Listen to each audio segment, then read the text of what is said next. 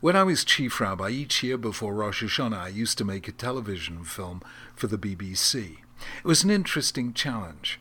99.5% of the viewers weren't Jewish because Jews are only half a percent of the population of Britain, besides which many, even most of them, weren't religious believers at all. Britain is quite a secular society. So, how do you explain to a non Jewish, non religious audience what teshuva is?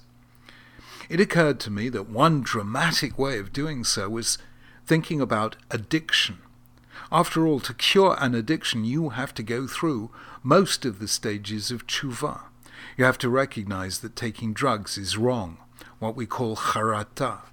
You have to undertake to act differently in the future, what we call shinui ma'aseh. And we have to be able to resist temptation when it comes our way again, what Maimonides defined as teshuva gemura, complete repentance. So, I spent a day at a rehabilitation center for heroin addicts. I found it incredibly moving. Here were kids 16 to 18 years old. Most of them came from broken homes. Some of them had suffered abuse when young, others simply neglect.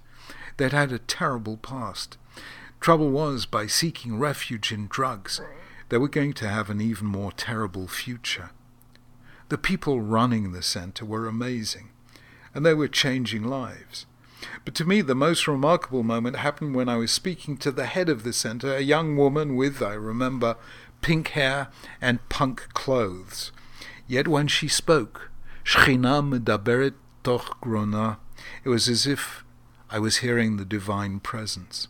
You see, I asked her what it was that the center did for the young addicts that helped them change their lives.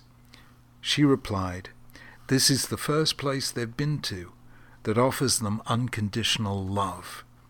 And then she said, We're the first people they've met who care enough about them to say no.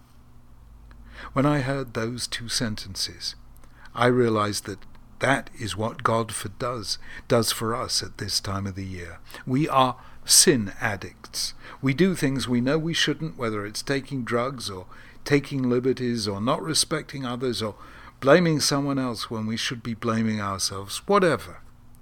We could carry on like this forever, harming others, but most of all, harming ourselves, were it not for Rosh Hashanah and Yom Kippur calling us to account. That's when, if we open our hearts, we encounter God, offering us unconditional love, but caring enough about us to say no.